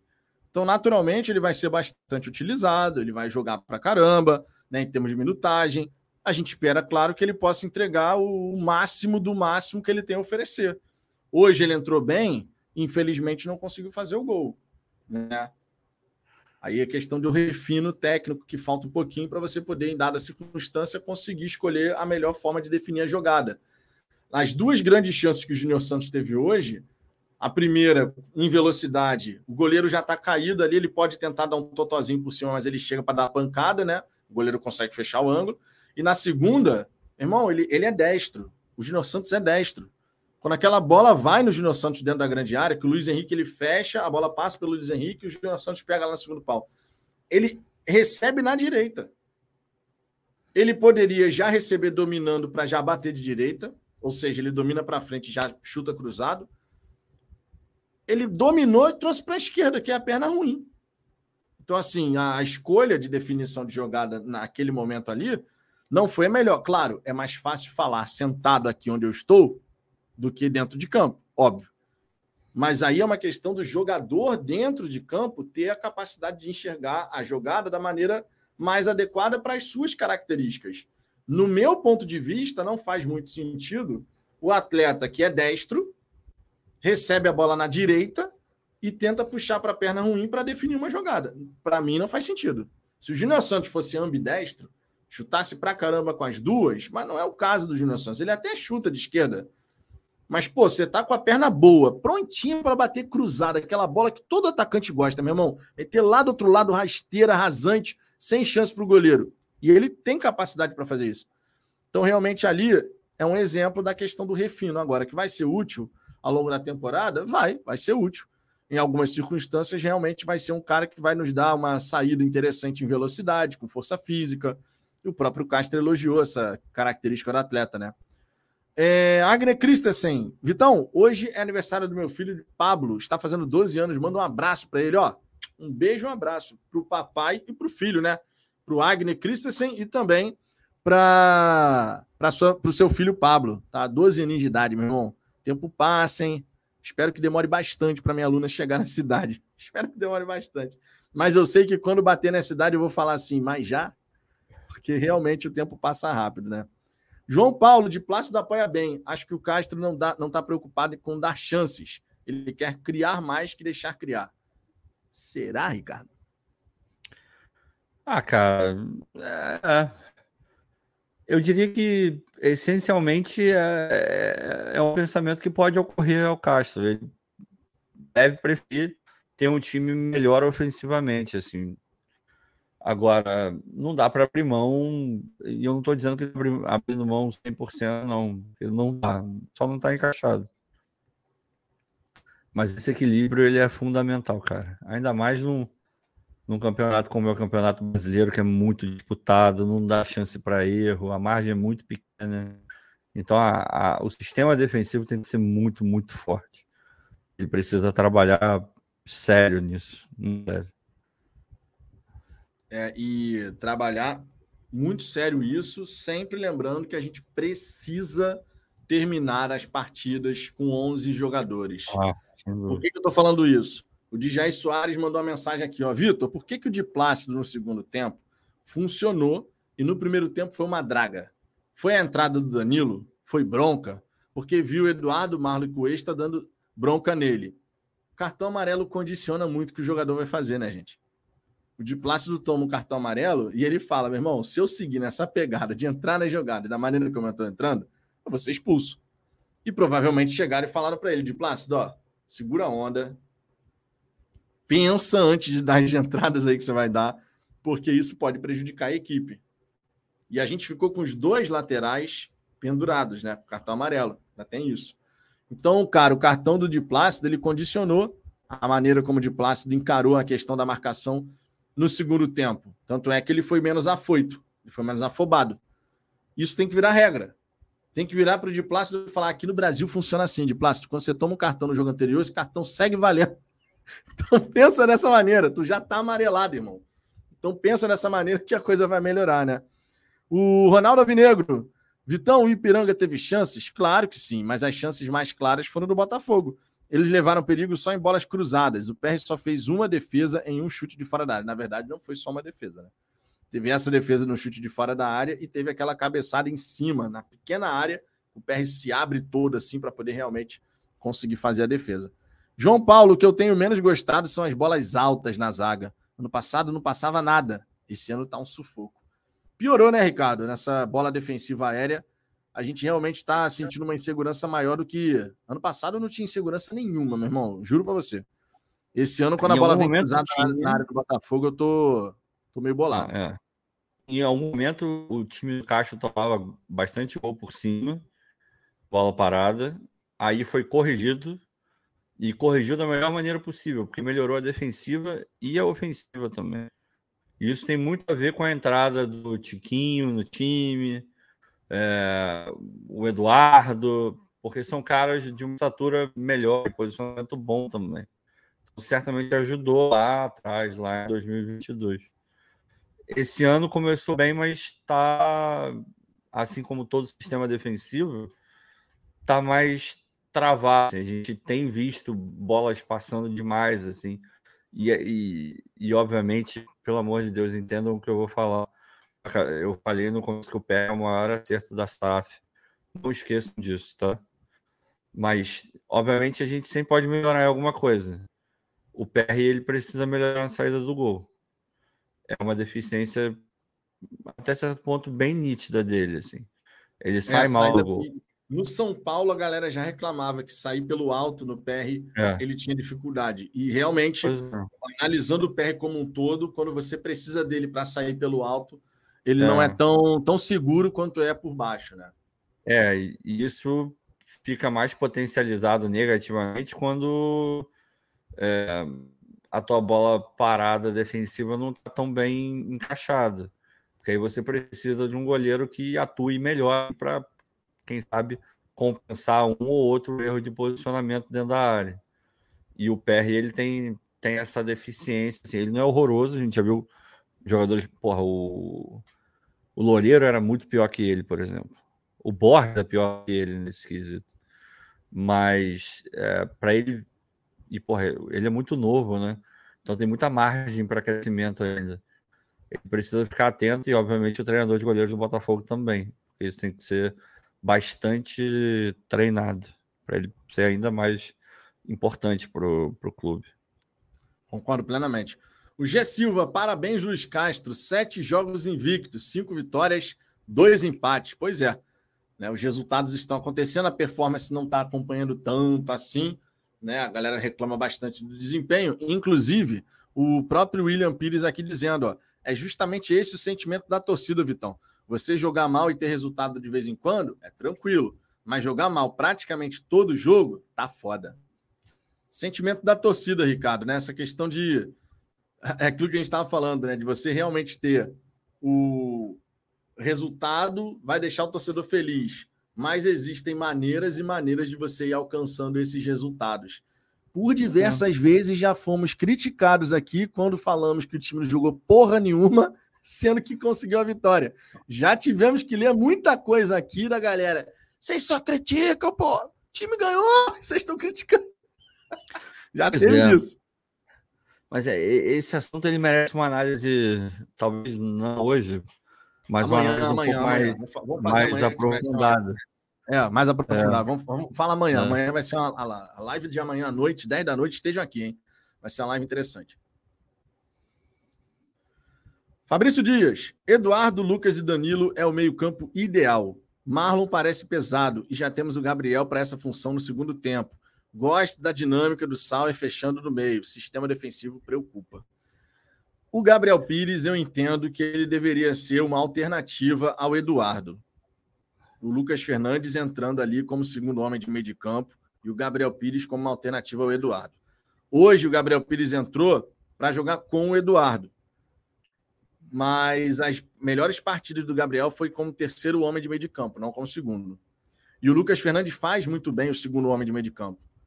Aí também entra, né, Ricardo, uma questão do Ca... e o Marlon faz como melhor como primeiro. Então, aí entra uma questão realmente do Castro enxergar essas situações e buscar potencializar, potencializar de fato os seus jogadores nas funções que de fato eles já apresentaram seja no Botafogo, seja em outro clube, o seu melhor momento, a sua melhor versão. O Gabriel Pires com o Castro, nitidamente, quando foi como terceiro homem de meio de campo, na ausência do Eduardo, foi o melhor momento dele com a camisa do Botafogo. É, é característica, né, cara? É isso, você usar o que tem de, de bom em favor do time e tentar minimizar o que tem de ruim. A gente já falou isso várias vezes aqui. E para fazer isso, ele precisa jogar um pouco mais adiantado, que é onde ele vai render mais, onde a qualidade dele, ele é um cara com uma qualidade diferente, não é um cracaço, mas ele é sim diferente com a bola no pé, ele pensa o jogo de uma maneira diferente dos outros e tal, pelo menos da média. E você tem que explorar isso, cara. Não adianta botar um pouco mais para trás, porque aí é, funciona se você quiser realmente empreender o jogo, circular um pouco melhor a bola. Também não pode circular ela numa, numa linha tão baixa, um bloco tão baixo, porque ele tem essa característica de perder muita bola é, no giro, né? E, enfim, é uma questão de saber utilizar o jogador da melhor maneira possível. todas as características dele já estão mais do que claras para todo mundo. Todo mundo. A gente já conhece o Gabriel Pires, a gente sabe o que ele pode oferecer de bom e o que ele pode oferecer de ruim.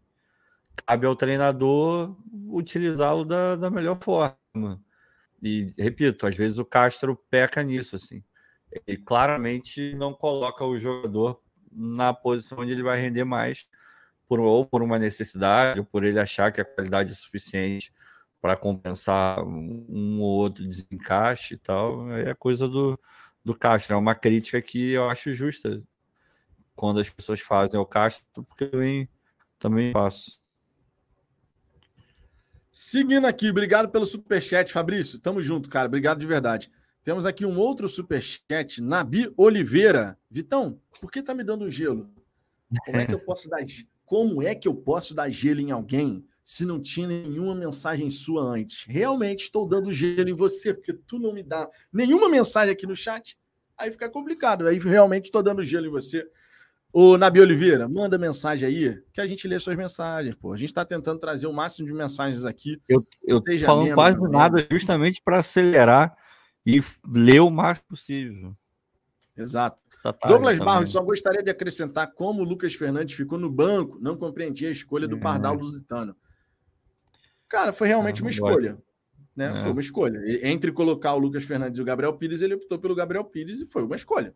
O treinador deve ter suas razões o Lucas Fernandes ele joga muita bola e eu acredito que ele também precisa ter sequência nesse time, estando bem fisicamente, né? Sequência, meu irmão, porque o Lucas Fernandes agrega demais nesse meio de campo do Botafogo. Isso é indiscutível. Ah, é indiscutível. Filho bastardo do John John, nosso Leonardo aqui. Boa noite, rapaziada. Continuo castrado. Sauer, foi, Sauer vai embalar. Meu, bra... meu bagre predileto, Júnior Santos, melhor do segundo tempo. Dudu, o rei do Rio. Não é Dudu, o rei do meio-campo do fogão. Do Rio, não, né? Ele falou do meio-campo do fogão, do Rio vai por minha conta aqui. Eu já falei, rei do Rio, pô. Mas ainda não é o caso. Vinícius Gonçalves, Júnior Santos é tão imprevisível que nem ele sabe o que está fazendo. De vez em quando acontece isso mesmo. É o filho desencapado, conforme disse o Ricardo. Mário Peixinho, o time tá uma. O Mário Peixinho tá uma P da vida aqui, irmão. O time tá uma M. Mande o Castro enfiar a teoria no pi. Chega isso, de sofrer cara. por ser botafoguense, o elenco é bom. Meu Deus. Quando um time tem um goleiro como destaque, a situação tá perigosa. Ô, Mário, você sabe que esse estresse não vai fazer bem para sua saúde, né, Mário? O time ganhou hoje. Calma. A gente sabe que tem ah, coisa para melhorar, mas mantenha calma, é. ó. Tranquilidade, irmão. É. Tranquilidade. Se ficar nervoso desse jeito, não vai resolver nada. O Sérgio Ferreira, se o Botafogo for competente, conseguirá explorar a imagem do PR e transformá-lo num produto altamente vendável. Isso aqui eu concordo muita coisa, Ricardo. Sabendo trabalhar a imagem do jogador que vai se destacando, caindo nas graças da galera, você pode ali extrair muita coisa interessante pensando em marketing, justamente para você poder ganhar dinheiro com produtos, por exemplo, né? explorando a imagem do, do jogador, explorando no bom sentido, óbvio. E depois também, né? faz, se for o caso, né, do PR não encerrar a carreira no Botafogo, que ele tem dupla, ele tem dupla cidadania, né? Então, isso facilita uma transferência do PR, por exemplo, para um clube, um clube europeu. Mas essa ideia de transformar o PR num produto totalmente vendável, eu espero que a SAF Botafogo saiba explorar isso melhor do que a gente fazia anteriormente, que era praticamente nula, né? A exploração da imagem de jogadores que estão se destacando. É, vou, vou ser muito honesto com você. Eu adoraria que isso acontecesse, mas eu não consigo ver isso acontecendo, não. É, eu acho que o, o marketing do Botafogo ele precisa. Como é que eu vou dizer? Ele precisa correr atrás, sabe? De muita coisa para ficar num nível esperado para um, um clube que está investindo tanto que o Botafogo está investindo e um clube que quer chegar onde o Botafogo pretende chegar. Eu acho que é muito mal explorado. As coisas são, por diversas vezes, mal comunicadas. É, algumas ações que você olha e fala, pô, tá, tudo bem, mas não é grande novidade, sabe?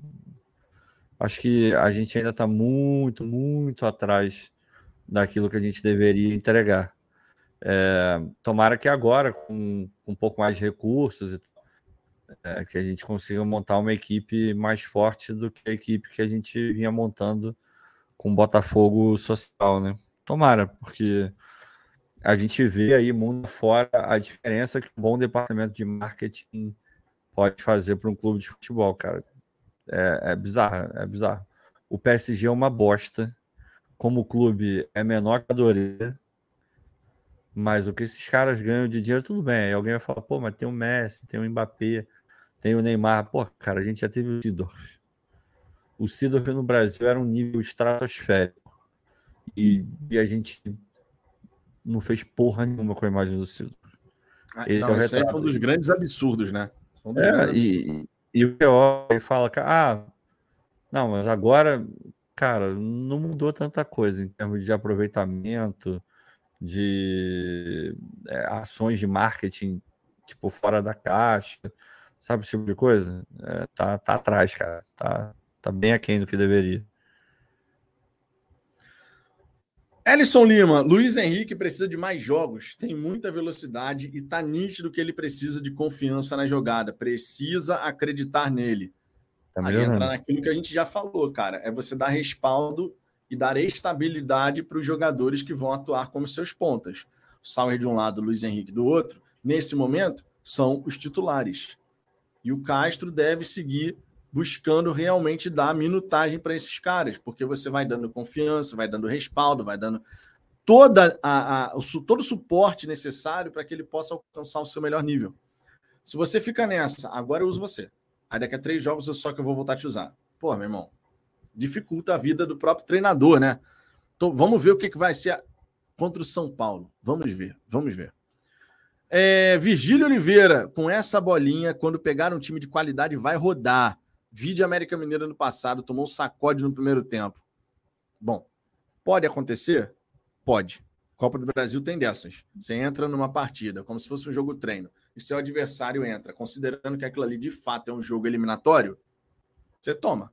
O que a gente espera da equipe do Botafogo é que a gente sendo em campo extremamente concentrados. E querendo, né? Concentrados e querendo na vontade a gente não pode perder. Eu sempre parto desse princípio. Na vontade, a gente não pode perder. O, o, adversário pode até igualar a vontade de querer vencer também. Mas a gente não pode perder na vontade. Para mim é muito básico isso. Ainda mais em jogo eliminatório. O outro, o outro time não pode querer mais do que a gente avançar de fase. Isso é regra básica do futebol, né, Ricardo?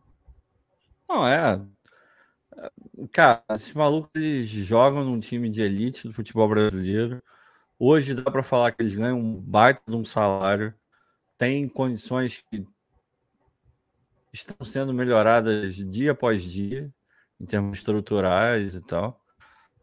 Meu irmão, eu não sei o que mais pode servir de incentivo para esses caras jogarem bola.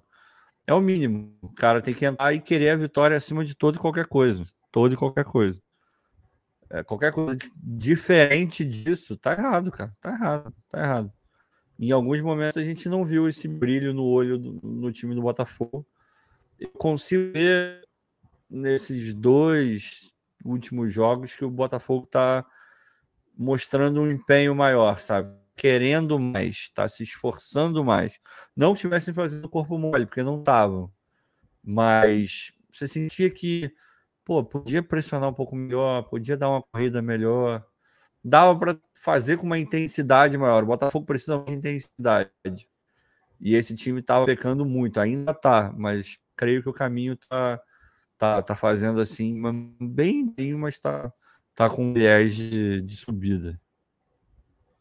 Seguinte, a gente está chegando aqui ao fim da nossa resenha, só que eu não posso terminar essa resenha, claro, sem mostrar os resultados que aconteceram Opa. nessa noite de quarta-feira, né? Tivemos alguns jogos nesse, nesse dia.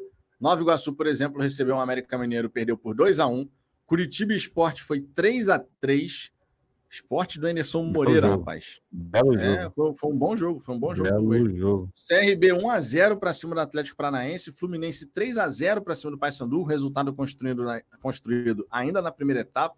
O Palmeiras é, saiu atrás da Tombense, mas virou para 4 a 2 então tem dois gols de diferença aí. O Remo foi o, o grande resultado do, do, dia, né? De zebra, foi o Remo. 2 a 0 para cima do Corinthians. Atlético Mineiro venceu por 2 a 1 de virada, Botafogo venceu por 2 a 0. A gente ainda vai ter Náutico e Cruzeiro, Maringá e Flamengo, ABC e Grêmio nessa quinta-feira, fechando aí as partidas de ida da terceira fase da Copa do Brasil. O Botafogo, claro, deu um passo importantíssimo rumo às oitavas de final. Dia 27 de abril tem mais, tá? Vai ter confronto no estádio Newton Santos. E fica o destaque: a equipe do Ipiranga não tem nenhum jogo até lá. A menos que jogue algum amistoso, só vai treinar até o dia 27 para poder enfrentar o Botafogo. Para fechar essa nossa gloriosa resenha, não posso deixar de destacar a mensagem do Guilherme Ferraz. Eu jogo até na tela. Falando em Basco, quanto foi o jogo dos portugas mesmo? Ô, Guilherme, você, você está pegando pesado com a equipe do Vasco. Mas é. o, o, o Ricardo, ele pegou mais ainda naquela nossa gloriosa vinhetinha maravilhosa que o é Vasco, muito justa é. nesse momento a gente poder dar aquela cutucadinha no Vasco, irmão. Aquela cutucadinha. Ô, Guilherme, falando em Vasco. Que pariu! Caralho, Vitor! Caralho, caralho, caralho! Porra! Almanac, Cláudio! Puta que pariu, irmão! Aí, é. o Vasco jogou com o controle remoto. É, essa é a situação do Vasco nessa fase aí da competição. Meu Beleza? Deus.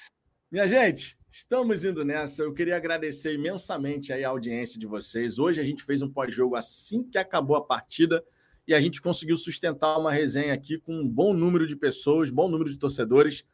E, cara, a gente fica muito feliz, obviamente, porque a gente sabe que tinha live pra caramba acontecendo.